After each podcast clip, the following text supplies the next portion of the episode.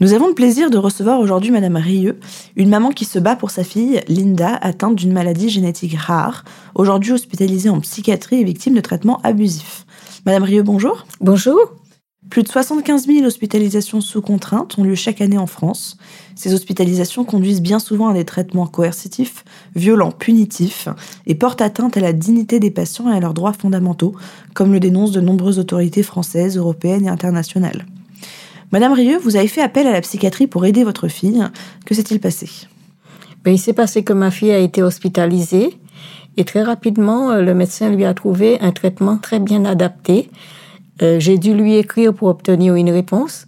Il m'a écrit euh, que ma fille a un traitement adapté et un point important et significatif, elle ne crie quasiment plus. Donc, après ça, elle devait sortir de l'hôpital.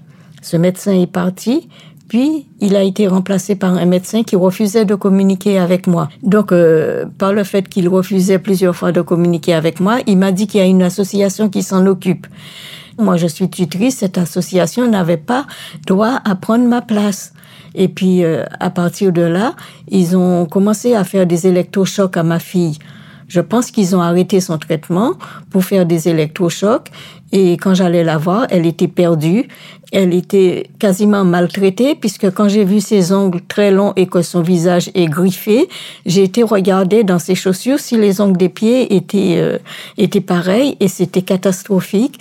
Ses dents n'étaient pas brossées. Elle arrivait tout débraillée, les chaussures pas fermées, le manteau pas fermé et je pouvais rencontrer personne, ni une infirmière, ni ni personne pour me donner des nouvelles de ma fille. Pourquoi? Euh, ces maltraitances et moi, j'étais obligée de prendre sur la demi-heure que j'avais pour lui brosser les dents, pour lui couper les ongles moi-même. Et puis après, quand j'ai coupé ses ongles des pieds, elle se sentait mieux dans ses chaussures. Elle me dit, je me sens mieux. Mais maintenant, elle, est, elle a des difficultés même pour s'exprimer, même pour parler, même pour me raconter ce qui se passe. Donc vous avez vous-même administré des soins d'hygiène basiques à votre fille. Euh, donc vous êtes maman, vous êtes tutrice de votre fille. Avez-vous été informée des traitements administrés, du suivi médical et de l'évolution de santé? Pas du tout. Ça fait un an qu'elle est hospitalisée. Je demande son traitement. Personne ne veut me communiquer son traitement. Vous arrivez à lui rendre visite régulièrement. Dans quel état est-elle aujourd'hui? Elle va très très très très mal et son état se diminue de plus en plus. Et puis euh, je je n'arrive pas à communiquer avec elle. Elle vient pas vers moi comme auparavant. Elle courait, elle se faisait une joie de venir. Maintenant, il faut qu'on la force à venir. Aujourd'hui, vous vous battez pour faire respecter les droits de votre fille. Vous essayez de la faire sortir, vous essayez d'obtenir son dossier médical. Quelles difficultés rencontrez-vous? Eh ben, j'ai pas de réponse, aucune réponse. Le dossier médical, aucun médecin ne me répond. C'est très très difficile parce que je suis dans le vide et ma fille, elle, son état s'aggrave puisqu'elle ne peut plus parler, elle ne peut plus euh, communiquer. Donc euh, moi, je, je suis un peu perdue parce que ma fille, elle souffre infiniment et j'ai peur qu'on l'amène jusqu'au décès. Donc vous avez fait appel à la psychiatrie pour recevoir de l'aide. Euh, votre fille vous fait confiance pour être aidée également. Euh, pensez-vous qu'on puisse faire confiance à ce milieu? Pas du tout. Pas du tout, pas du tout. Il vaut mieux que son enfant reste chez soi, mourir chez soi, auprès de sa famille, et se sent aimée, que dans un lieu où, où elle, elle se sent ignorée. Elle est ignorée complètement. On ignore sa souffrance, on ignore ses problèmes. On me demande jamais rien. Je demande qu'est-ce que ma fille a besoin. On me dit si elle a besoin de quelque chose, on vous le dira.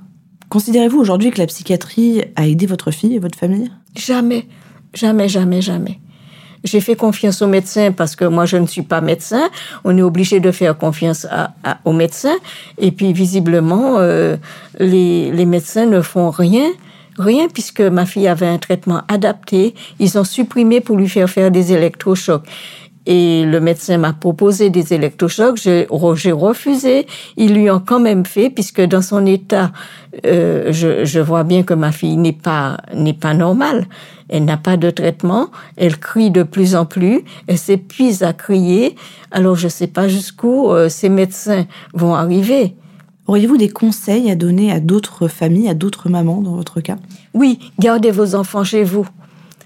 Gardez vos enfants chez vous parce que les gens ignorent la souffrance des personnes. Et puis, euh, ça fait souffrir la famille. On ne sait pas où se diriger parce qu'on fait confiance à certaines personnes et ces personnes-là vous enfoncent plus que de vous aider. Gardez vos enfants chez vous, quoi qu'il arrive. Madame Rieu, merci beaucoup pour ce témoignage poignant et bravo pour votre persévérance. Je vous en prie.